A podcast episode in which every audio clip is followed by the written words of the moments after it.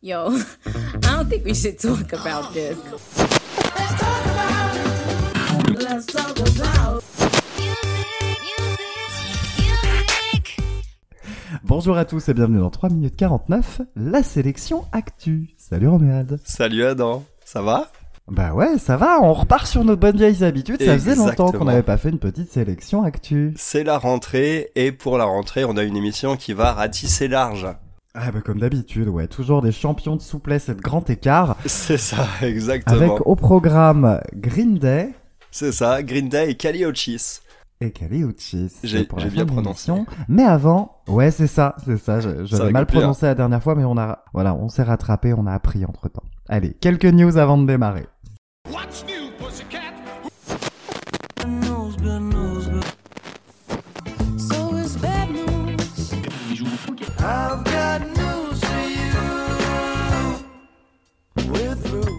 Alors, au programme des news de la semaine, de ce début d'année même, Mm. bah, comme d'habitude, on va, on va refaire le point sur les nominations un petit peu partout avant d'avoir les cérémonies là qui débarquent d'ici une semaine ou deux. Mais avant, t'avais un petit mot à dire concernant Gary Clark Jr. Ouais, ouais, ouais, bah tu sais que j'aime bien dire des petits mots sur Gary Clark Jr., qui est un de mes artistes préférés, parce que c'est un bluesman très innovant euh, en termes de, de recherche musicale, en tout cas, même si euh, des fois ça marche plus ou moins bien.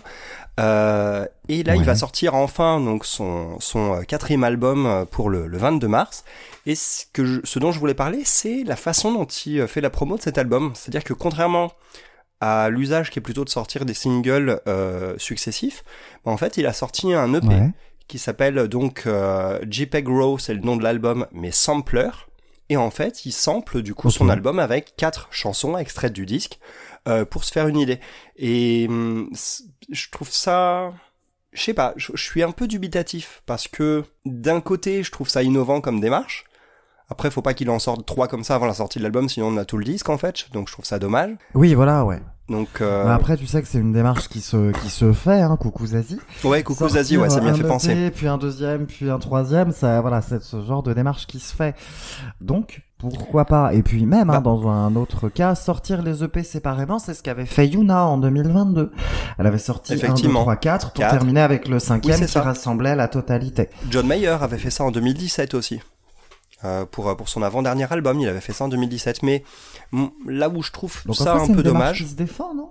Bah ça se défend, mais musicalement, du coup, alors Gary Clark Jr. c'est un mec qui ratisse large, et dans ses albums, parfois, il y a beaucoup de grands écarts.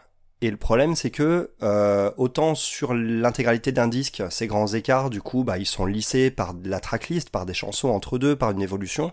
Alors que là, sur l'EP, autant j'étais tellement heureux de le retrouver après, après quasiment 5 ans, autant bah je suis passé d'un style à l'autre euh, entre chaque chanson et j'ai eu du mal à me raccrocher à ça en fait. Donc ça, ça a quelque part pas pas douché mes attentes, mais mais voilà, ça. J'aurais préféré avoir juste un single, moi, en fait, justement, pour euh, ça m'aurait plus hypé pour la sortie de l'album plutôt que les quatre morceaux, en fait.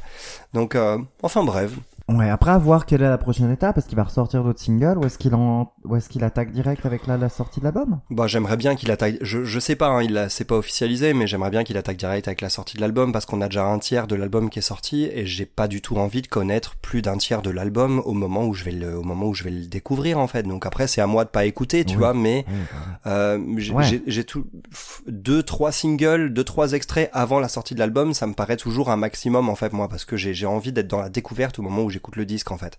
Après à voir, ça s'y dit. Enfin, je suis quand même hyper hypé. Hein, c'est quand même un de mes artistes préférés, donc euh, c'est le 22 mars du coup. Pour l'anniversaire de mon fils, figure-toi. Ah, ouais, bah super. bon, cérémonie. Ouais, les cérémonies It's that time of the year again.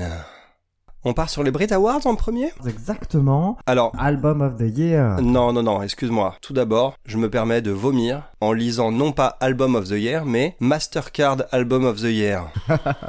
Oups. Mais non, sérieux, arrêtez de mettre des noms comme ça partout, des, des- du naming comme ça, ça me rend dingue, ça. C'est, je trouve ça d'un ridicule hors du commun. Bref, Album of the Year. On a Blur quand même, hein, qui est nommé, Oui. ce qui est plutôt cool. Un album qui était passé entre Bah, les il mailles du filet. l'album est pas terrible. Ah d'accord, bah je sais pas. Moi, j'a- je, je, Mm. je connais juste le single qui est, qui est sorti et qui m'a beaucoup plu parce que j'y avais- il y avait quelque chose de très délicat dedans. Mais j'ai pas écouté ce disque-là. J'avais beaucoup aimé le précédent, euh, The Magic The Magic Whip, je crois, qui, avait dû sortir euh, il y a une dizaine d'années. Euh, mais c'est pas ça qui m'attire le plus le regard dans les nommés pour l'album de l'année, moi. Non, on est bien d'accord. Ouais. No thank you. Il y a No Thank You de Little Ouais. Sims, qui est un album qui m'avait mis vraiment, euh, vraiment à terre, un des meilleurs albums de, de hip-hop hein, d'ailleurs hein, que j'ai écouté euh, de- depuis un bail. Il a dû sortir fin 2022, non? D'ailleurs, si je me trompe pas. Ouais, il était sorti euh, fin novembre, fin décembre 2022, donc euh, on est dans les dans les clous pour la nomination 2024. Et on a Ray aussi. Hein. Et on a Ray. Et alors Ray, elle est là partout, dans toutes les catégories. Tu te rends compte la réussite de cette démarche de, de prendre son indépendance, Incroyable. de décider de sortir, de s'émanciper de sa, de sa maison de disques et de sortir son album d'elle-même. Ouais. Et boum quoi. Ah, c'est pour ça super. je, je sens je sens le carton plein. Je sens le carton plein pour euh, pour Ray. Autant pour l'artiste de l'année que la révélation de l'année que l'album de l'année. Je pense qu'elle va nous faire un carton plein. Pas forcément elle que j'aurais choisi. Hein. Je vois que Jessie Ware notamment elle est nominée hein, sur l'artiste de l'année par exemple. Je ça aurait été avec plaisir. Mais bon, allez, on se dit euh, Ray pour la démarche. Je trouve ça Voilà. hyper mérité. Donc euh, donc go, vas-y. Ouais, franchement, exactement. Pour, euh, pour cette émancipation euh, qui mérite vraiment d'être d'être récompensée. Puis déjà, l'album est- l'album en plus le mérite, ne serait-ce que musicalement. Chanson de l'année. Il y a Ed Sheeran qui traîne avec Eyes Closed. Ce qui est pas un mauvais morceau, ceci dit d'ailleurs, Eyes Closed. hein. Bah, je, je pense que c'est un de ses meilleurs morceaux. Euh, De ces derniers C'est temps. un- C'est un de ses meilleurs singles en fait, ouais, c'est un de ses meilleurs, oh, un de ses meilleurs singles tout court, je dirais. D'accord. Ouais, c'est quand même un sacré morceau. J'ai bien aimé moi aussi Wish You the Best de Lewis Capaldi, qui est nommé également. Euh, un morceau euh, qui manque pas de me toucher quand je l'entends, euh, quand je l'entends à la Je, radio, le- même je si le trouve un trop sucré, Capaldi. J'ai un problème avec son interprétation. Je le trouve un peu, je, je le trouve un peu sucré comme garçon. Ouais, je comprends. Il y a un côté un peu guimauve, un peu, un peu trop, un peu trop géniard, peut-être. Ouais, ouais, Ouais. ouais. C'est Ouais, un peu le, hein. c'est un peu le, c'est un peu le Slimane, euh, le Slimane british, en fait, non, c'est ça? Je- C'est pas James Bay plutôt le Slimane British? Non, James Bay, c'est le Grégoire british. oh non, non, non, c'est non, pas non, cool non, pour, je suis euh, méchant parce que j'aime beaucoup James Bay en plus. J'ai, j'ai juste pas aimé son dernier album comme toi. Il nous a, il nous a traumatisé, je crois. Et en vrai, je préfère Grégoire. Oh là là. Ah oui, quand même. eh ben.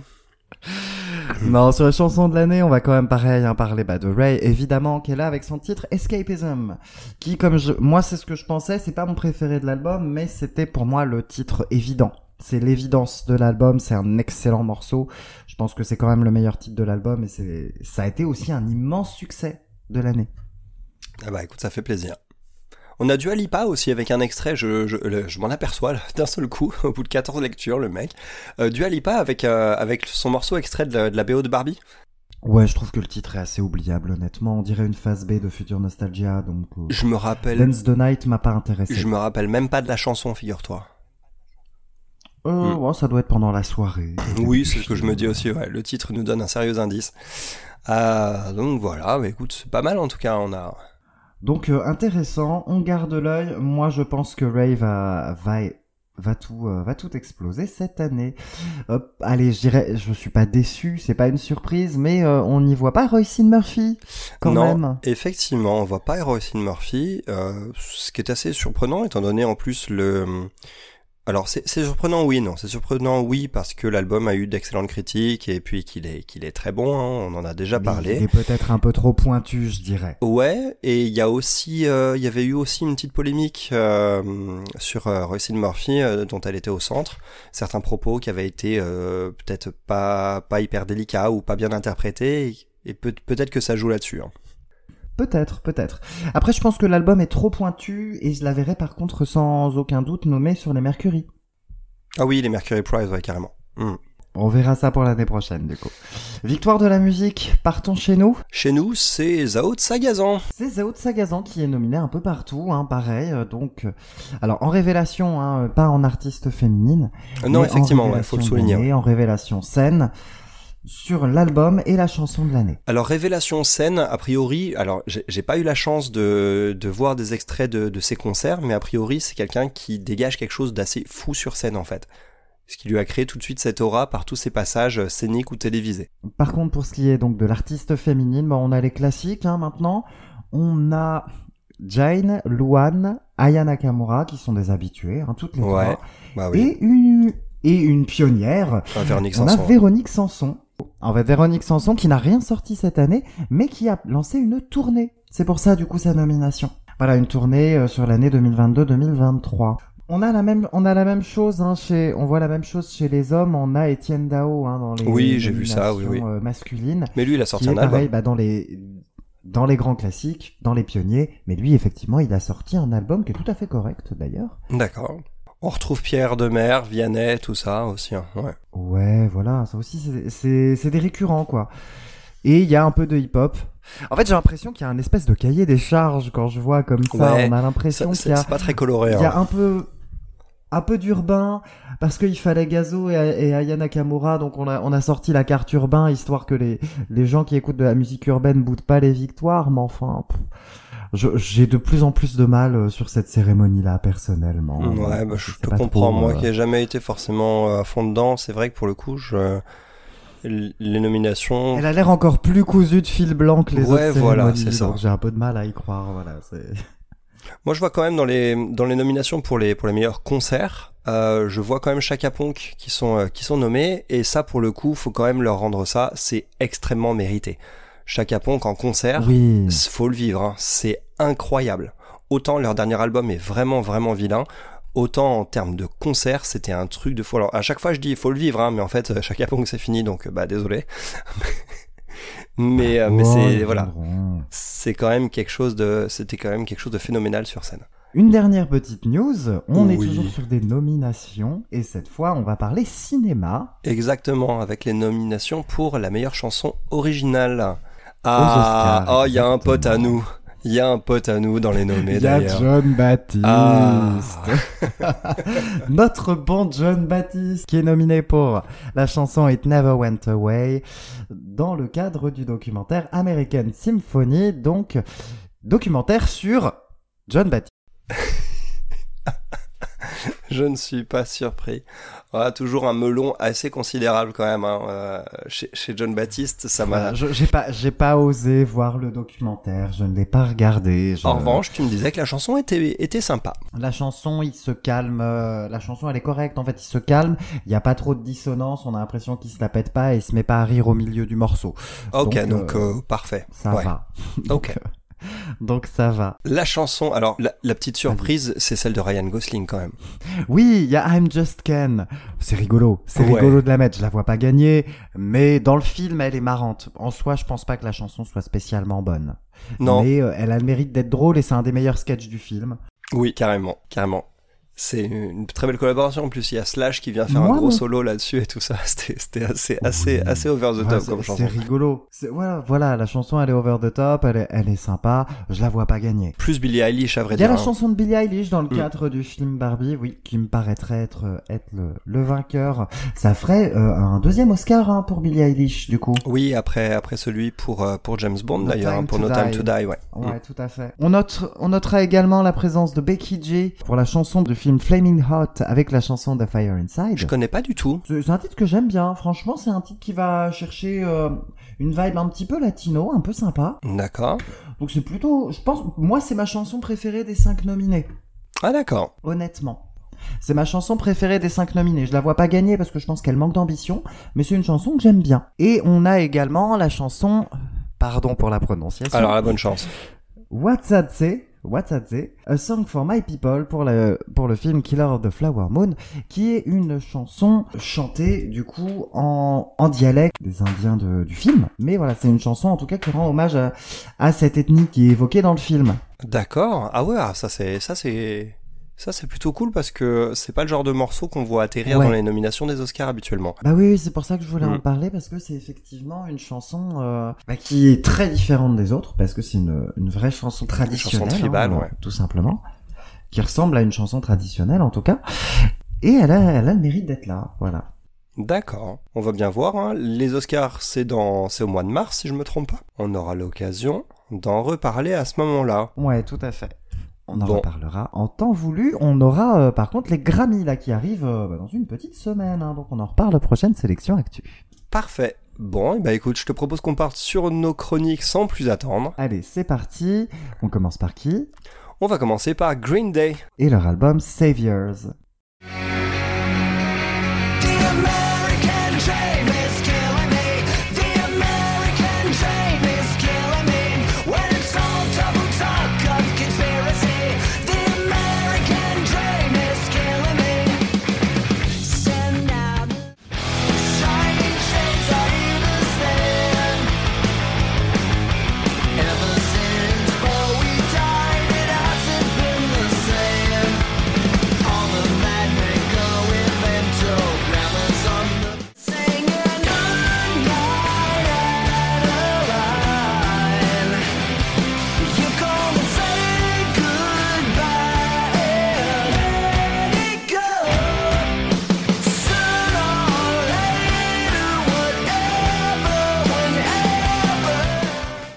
Alors, Green Day, tu nous présentes? Allez, avec grand plaisir. Green Day, c'est un groupe de punk rock et donc plutôt de, de pop punk californien, formé en 1987.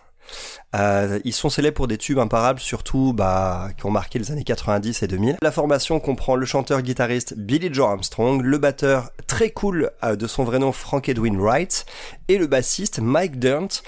Et il nous gratifie aujourd'hui en ce début d'année donc d'un 14e album. 14 albums quand même. Je trouve ça, je trouve ça ouf Ouais, pour un groupe comme comme mal, Green ouais. Day qu'on a Après pas sur 30 ans, hein, sur, sur Ouais, plus de c'est 30 ça. ans de carrière. mais on n'a même. pas l'impression de je sais pas, j'ai, j'ai- ils sont jamais pour moi départis de, de cette image de groupe euh, récent entre guillemets Green Day en fait.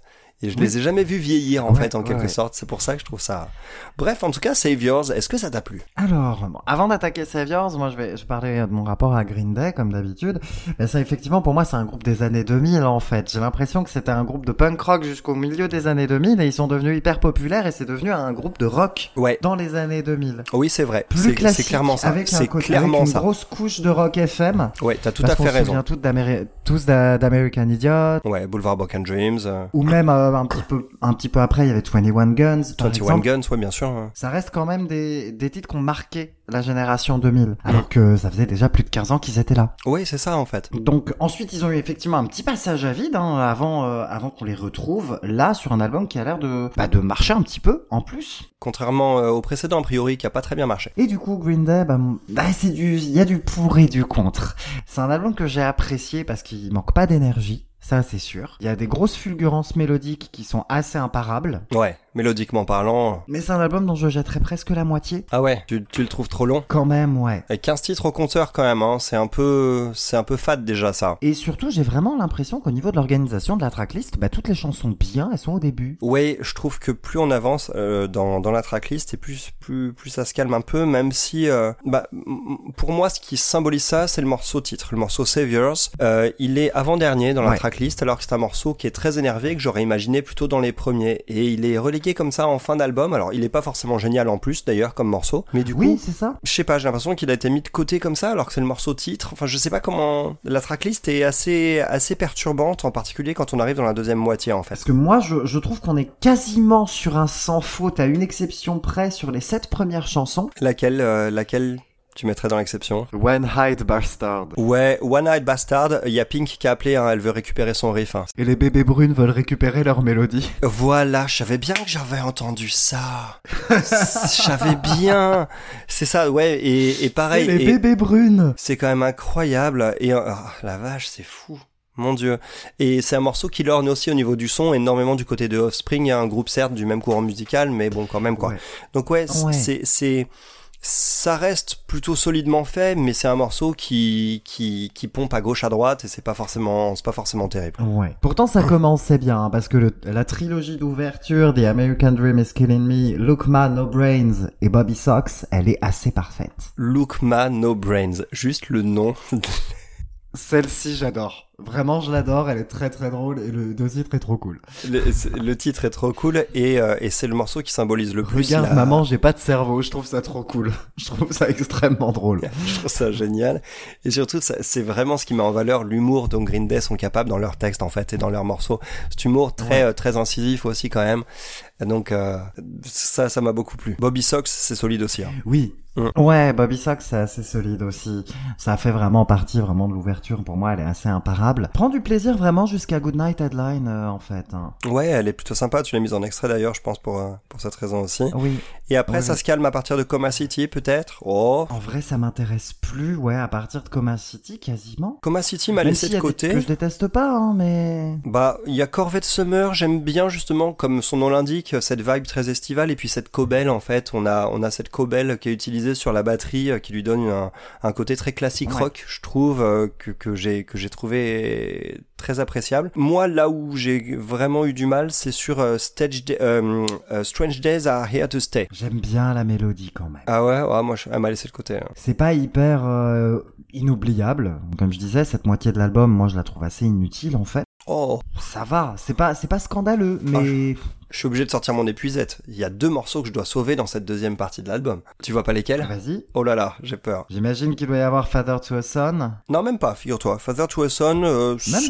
il y a un côté assez déjà vu, tout ça, c'est plaisant, mais sans plus. Oui, c'est ouais. Living in the Twenties. Premier coup d'épuisette. Hop là, Living in the Twenties, je trouve qu'il y a un esprit punk à mort avec ses quatre accords en deux minutes, un rythme effréné, un côté un peu pop et surtout Ouais. un solo monstrueux. Tout ça en deux minutes. Moi, ça m'a beaucoup plu, c'est l'esprit punk en fait quoi. Green Day ont, quand Oui. même réussi à ne jamais se départir de cet esprit punk de leur début et euh, même sur leurs albums les plus pop, ils ont quand même conservé ça sur au moins pas mal de titres, au moins 5-6 morceaux par album et euh, là c'est celui qui cristallise ça et le dernier Fancy Sauce quand même. Hein. Même si c'est dur d'attraper de la sauce Oh. avec une épuisette, euh, je, je m'y risque quand même pour le coup. Euh, c'est plutôt sympa comme morceau de conclusion parce qu'il résume bien l'album en fait. Il y a un peu de tout dessus, un petit solo, des Oui. mélodies sympas, Ah. euh, des belles orchestrations. Non? Tu l'as trouvé guimauve un peu? Euh, bah, bah, bah ouais, un peu. Hein.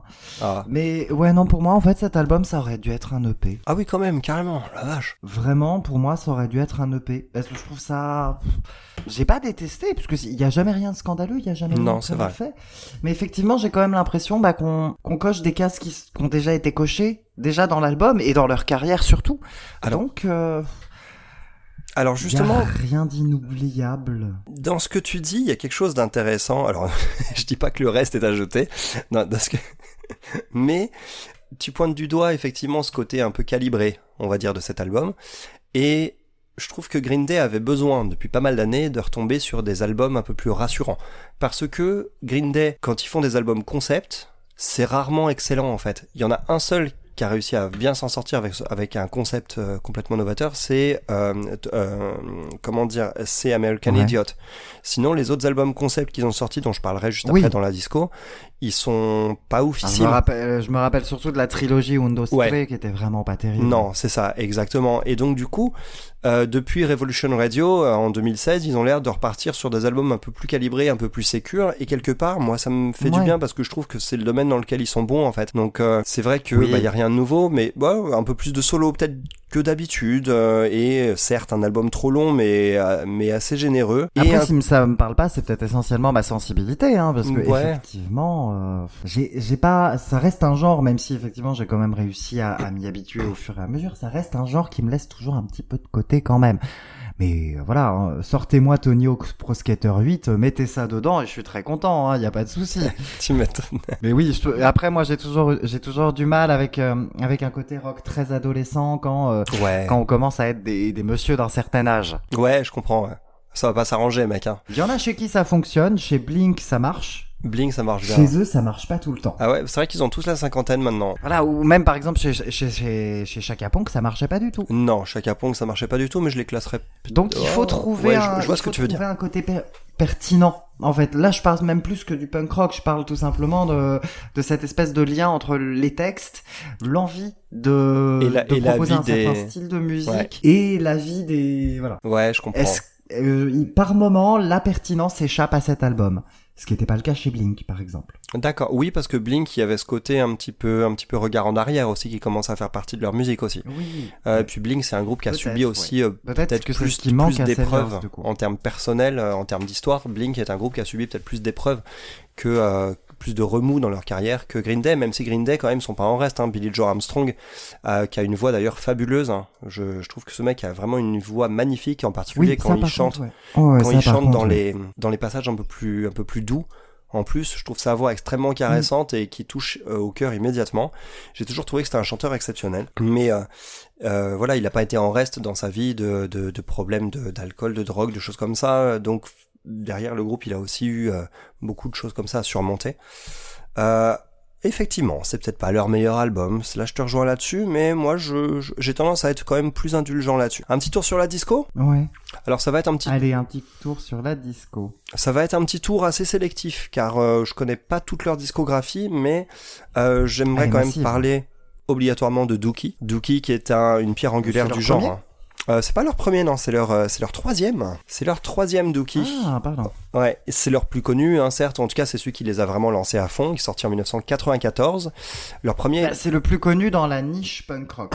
Ouais, voilà, c'est ça. Parce que c'est celui qui correspond vraiment le plus à ce style-là avant, euh, avant euh, le, Voilà, avant ouais. que l'aspect pop prenne un peu plus euh, le, le pas dessus. L'aspect FM, en fait. On a un tube monstrueux qui est Basket Case, mais l'album est d'une générosité sans borne et, euh, et euh, voilà. Tu veux mettre Tony Hawk, je mets ça. mais euh, Oui, complètement. mais Dookie, ouais. Euh, je vais évidemment parler aussi d'American Idiot, qui est un album sorti du coup en 2004, ce qui me rend fou, j'ai l'impression qu'il est sorti hier. Euh, c'est leur apogée sûrement American Idiot, hein. c'est un, un album conceptuel, c'est un opéra rock avec une narration, avec des personnages, des morceaux qui sont reliés entre eux, des fois des très longs morceaux qui sont en fait cinq morceaux qui s'enchaînent à l'intérieur d'une seule piste. Donc c'est très ambitieux et, euh, et, et pour leur premier essai dans un album concept, euh, c'était un, un coup de maître. Euh, Les, les tubes sur cet album, on en a cité quelques-uns tout à l'heure, American Idiot, Boulevard Broken Dreams, Holiday, euh, il y a Wake Me Up When September Ends aussi évidemment, hein, qui, est, qui est un morceau imparable. Et qui Oui, montre c'est aussi leur sensibilité ouais. quand ils font des morceaux un peu plus soft, ce qui manque un peu quand même dans ce dernier album Saviors, je trouve. Après, c'est là que ça se gâte un peu. Il y a eu 21st Century Breakdown, qui est sorti en 2009, un concept similaire encore, qu'ils ont essayé de faire un opéra rock avec des, des morceaux comme ça, qui peuvent un peu euh, mêler plusieurs morceaux en un. Euh, un son un peu plus apaisé, mais quelques super morceaux. Moi, j'aime bien 21 Guns. Euh, même si je m'en lasse vite, c'est un morceau que j'ai beaucoup aimé de oui, base. Ouais, je m'en suis lassé. Donc euh, voilà, qui manque de tranchant quand même. Cet album, tout comme la trilogie Uno Dos Tre, trois albums sortis à quelques semaines d'intervalle euh, les uns des autres en 2012. Il y avait quand même un très bon single sur le premier qui s'appelle All Love, mais pour le reste, il y a rien qui m'a marqué. Donc euh, c'est un peu dommage. Je malheureusement pas eu la possibilité encore d'écouter euh, en dans leur intégralité, dans leur intégralité. Ça c'est nouveau, c'est en hommage à Dave Grohl. Pardon, euh, dans leur intégralité, les albums Revolution Radio en 2016 avec un très bon single par contre qui s'appelle Bang Bang que j'avais beaucoup apprécié, ni le l'avant-dernier en date, donc Father of All Motherfuckers. J'aime beaucoup le titre, évidemment, sorti en 2020 et qui a priori s'était un peu planté. Ouais.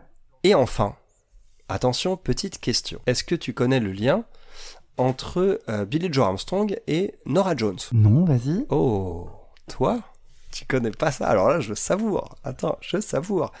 Billy. Joe Armstrong et Nora Jones ont sorti un album en duo qui s'appelle Foreverly, qui est sorti en 2013, si ma mémoire est bonne, et euh, qui est un album de reprise de morceaux initialement chantés par les Everly Brothers. Et c'est un album euh, quasiment 100% acoustique, d'une délicatesse sans borne, et avec un mélange de deux voix venues des cieux. Euh, c'est un petit trésor.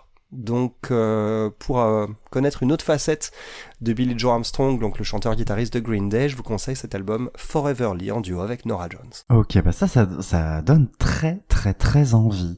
Et Nora Jones sort un album cette année. Ouais. On en parle obligatoirement. Obligatoirement, parce ouais, que, euh, Parce que c'est Nora Jones, quoi. Bah, c'est Nora Jones. Moi, moi qui suis un fan hardcore en plus de, de Nora Jones, je suis vraiment, vraiment content quand j'ai vu ça. Là, cette année, euh, cette année, il y a beaucoup de choses. En attendant, ça mérite, pour reprendre nos esprits, une petite chronique en 3 minutes 49 dont tu vas nous gratifier. Exactement. Du coup, en 3 minutes 49, moi je vais vous parler du premier album de la chanteuse Mae Defay. Ça s'appelle Deeper Ocean.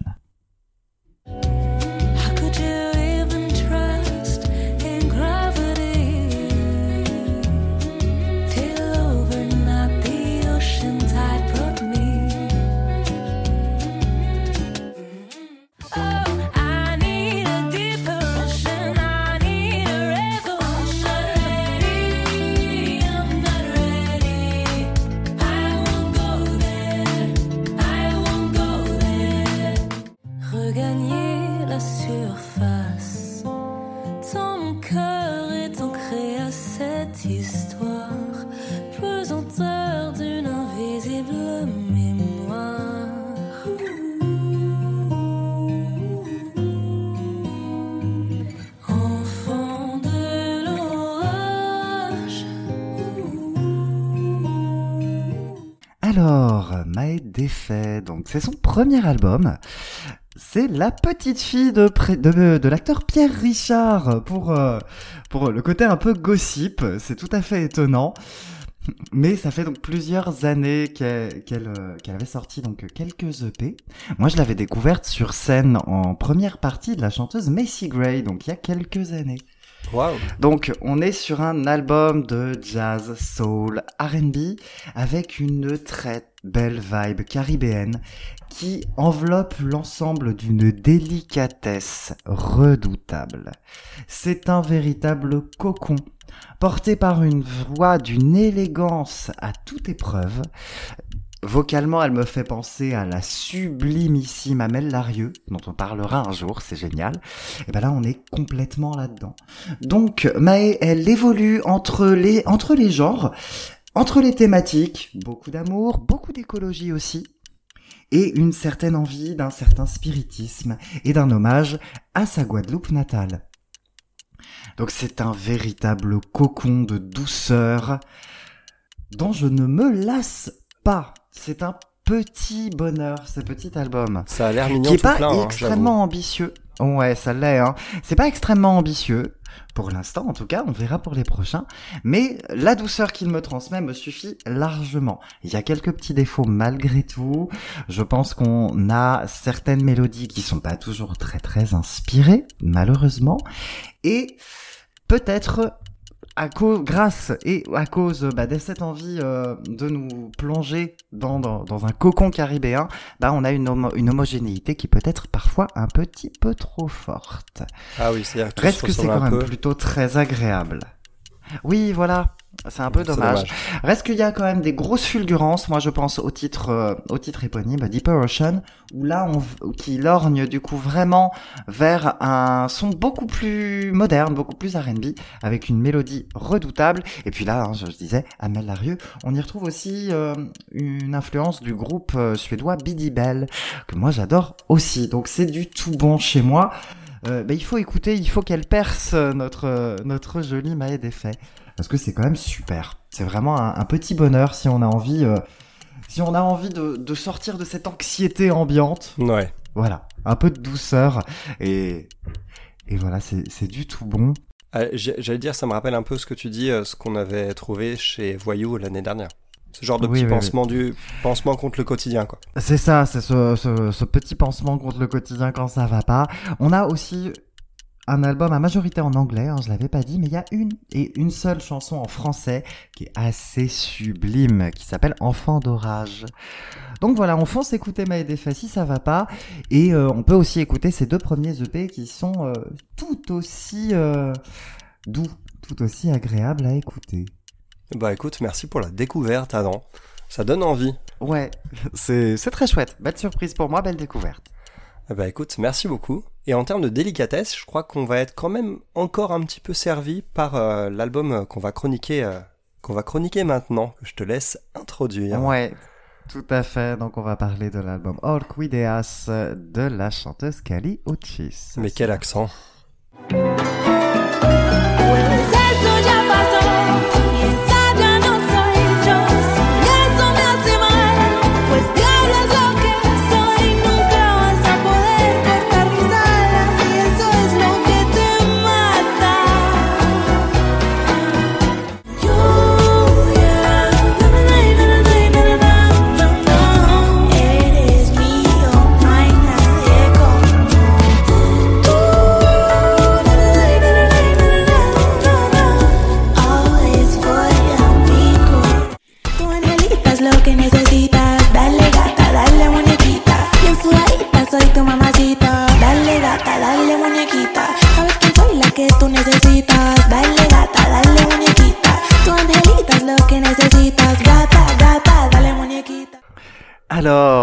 Bon, déjà, petite présentation.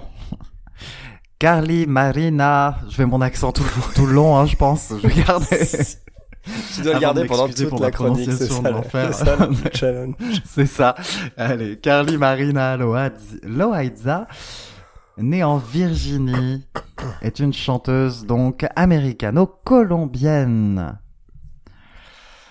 Kali Uchis, elle a démarré sa carrière en 2012 avec sa première mixtape et son premier album est sorti en 2018. Ça s'appelle Isolation, on en parlera un petit peu après. Orquideas, c'est son quatrième album et c'est son deuxième album totalement en espagnol. C'est son quatrième, tu dis déjà? Mais ça enchaîne Ça enchaîne parce que son premier était en, 2000 en 2018, tu dis? Oui, mais son, son album précédent, Red Moon in Venus, il est sorti l'année dernière, en 2023. Ah d'accord, donc ça enchaîne en fait. Elle a, elle a enchaîné, hein, elle a vraiment enchaîné les deux. Bon, qu'est-ce que t'as pensé d'Orquideas Alors, euh, comment dire? À la fois très séduit par certains aspects et à la fois très déçu, très désarçonné par d'autres.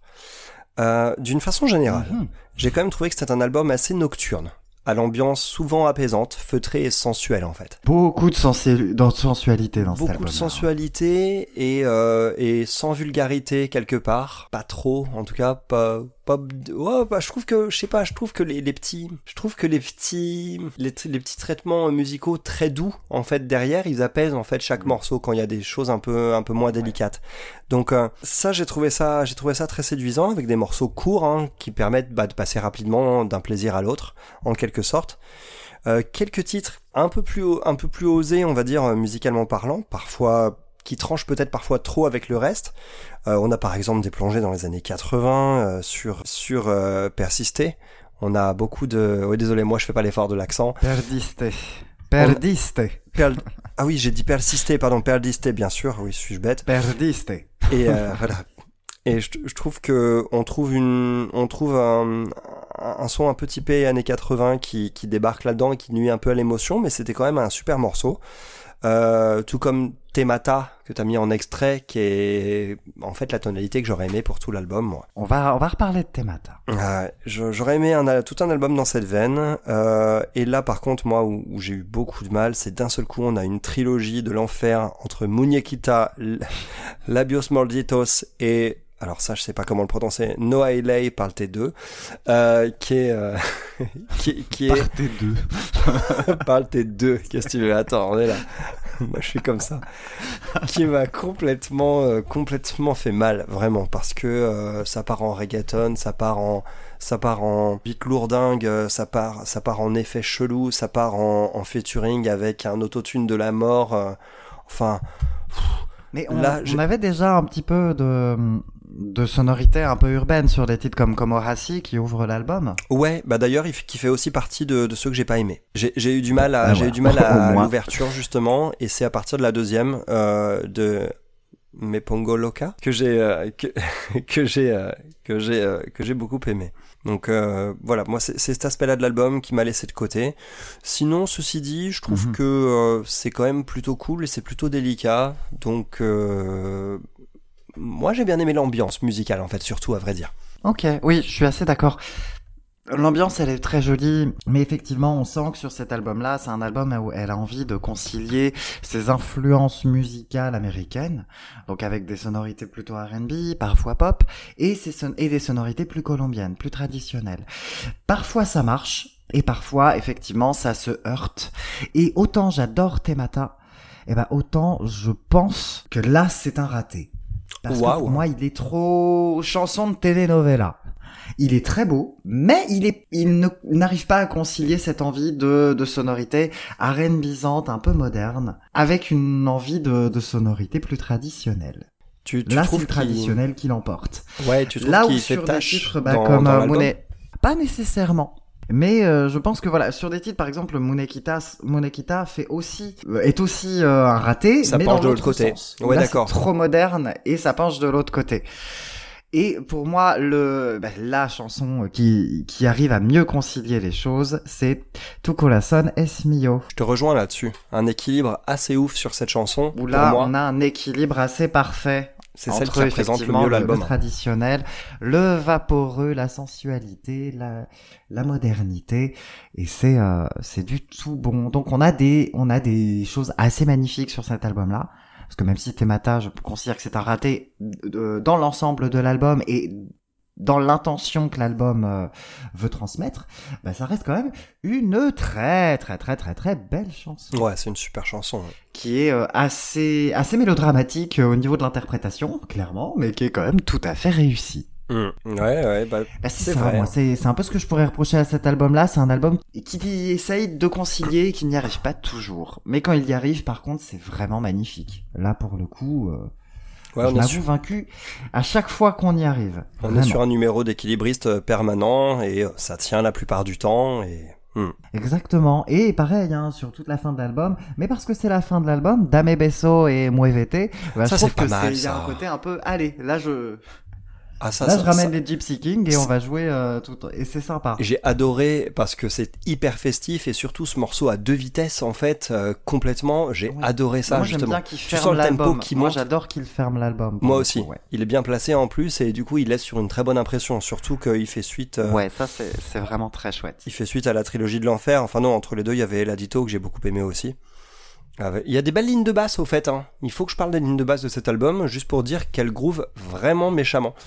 Donc euh, Oui, bah c'est un album qui est très enveloppant hein, globalement, donc effectivement les lignes de basse elles apportent énormément. Après, c'est ce qui est perturbant, c'est ce mélange entre euh, entre l'orchestration, euh, comment dire, l'orchestration, on va dire, de, de véritables musiciens, de véritables instruments qui s'entendent, et d'autres morceaux sur lesquels on a quelque chose de beaucoup plus artificiel, beaucoup plus électronique, beaucoup plus euh, boîte à rythme, choses comme ça, qui m'a un peu fait bizarre justement, parce que souvent la section rythmique fait partie euh, des choses qui homogénisent un album en fait justement. Euh, c'est le reste qui peut se permettre plus d'envoler, plus de choses comme ça, mais généralement dans les rythmes derrière, c'est ce qui va tenir en fait euh, le, tout en place. Et là, on n'a pas ce, pas cette homogénéité, là sur ce disque-là. Effectivement, ouais, ça, ça manque peut-être d'homogénéité. Et euh, bah, par moment, oui, je, trouve- je pense que l'album se prend parfois les pieds dans le tapis, mais ça reste quand même une belle réussite. hein. Bah, écoute, moi j'ai tendance à être juste un peu en demi-teinte, une mais belle réussite pour ouvrir. euh, c'est ma, c'est ma, Ouais, c'est ma oui, sensibilité perso pour les côtés plus urbains de ce disque en fait. Sinon, je, je reconnais quand même que je- Oui, j'ai pris voilà. du plaisir, hein, vraiment.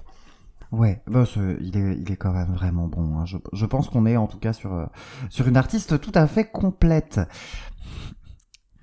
Bon, sur la discographie, je j'ai fait l'impasse sur son premier album en espagnol, malheureusement, par manque de temps.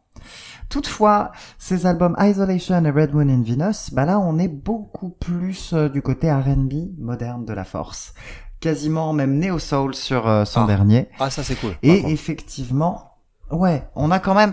Donc on est plus R&B. Hein. C'est pas si on laisse un petit peu le reggaeton de côté. Ah, même tant mieux. arrive des fois, hein, il est quand même euh, pas voir- parfois là. Mais c'est des albums plutôt délicats quand même. Je préfère quand même Red Moon in Venus, qui est plutôt très bon et qui évite, euh, bah, qui est- qui ne tombe pas dans le mauvais goût, comme ça peut arriver Mmh. parfois sur Quideas. D'accord. Tu veux, en parlant de mauvais goût, là, tu, tu voulais dire deux mots sur la pochette aussi, je crois, non? Je, alors, je C'est joli, ceci dit, hein, visuellement parlant. Bah, visuellement parlant, moi, je trouve ça plutôt joli en termes de couleur, en fait. L'idée est jolie. L'idée est jolie. Personnellement, euh, je la trouve un peu vulgaire. Ah oui, pourquoi se mettre à poil, par contre, ça, je suis d'accord. Il n'y a pas de. Mais en même temps, il y a un côté très sexy de l'album. Donc c'est pas parce que ça ne me plaît pas que c'est pas raccord avec le contenu. Et en l'occurrence, c'est raccord avec le contenu. Ouais, c'est raccord avec le contenu, effectivement. Après, voilà, c'est, il y a, il y a un côté un peu racoleur, effectivement, qui est. Ou- Oui, mais. euh, Mais après, voilà, bon, reste, écoute, voilà, c'est pas vulgos non Voilà. plus, quoi. Ouais. Non, non, non, non, c'est vraiment pas une honte. euh, C'est pas, euh, c'est pas du tout une pochette LED. euh, Coucou Ben Howard, coucou Ah là là. Ah là là, on en a Voilà. vu des, on en a va, vu des on ignobles, hein, ouais. vraiment, On en a vu des pires que ça. hein, On en a vu des bien pires que ça. Hmm. Bon, on est pas mal pour aujourd'hui? Bah oui, tout à fait. Qu'est-ce qui nous attend pour la semaine prochaine et la reprise justement bah, des euh, des euh, comment dire des euh, émissions Des rétro? émissions rétro. Et ben là, on va, on va consacrer une émission à un seul et unique artiste, Eh oui, un petit débutant. ouais, un petit débutant dont le nom commence par W parce que figure-toi qu'en plus on a tiré au sort. Oui, oui, oui, on a tiré au sort et on est con, et on est arrivé sur le merveilleux Stevie Wonder. Exactement, comme son nom l'indique effectivement, euh, comme son surnom même plutôt l'indique, on va se pencher sur deux albums différents de sa discographie. Ouais, Voilà, et ça va sentir fort la légende. ouais Encore. clairement. Bah écoute, je te retrouve la semaine prochaine pour une dose de groove pas piqué des hannetons. Et, euh, Exactement. Et puis en attendant, bah merci à tous pour l'écoute. Vous avez sûrement la playlist qui vous attend. On peut compter sur Adam pour ça, j'en suis sûr. Merci pour tout, merci pour l'écoute, merci à toi Romuald, et à la semaine Un prochaine. plaisir. Ciao.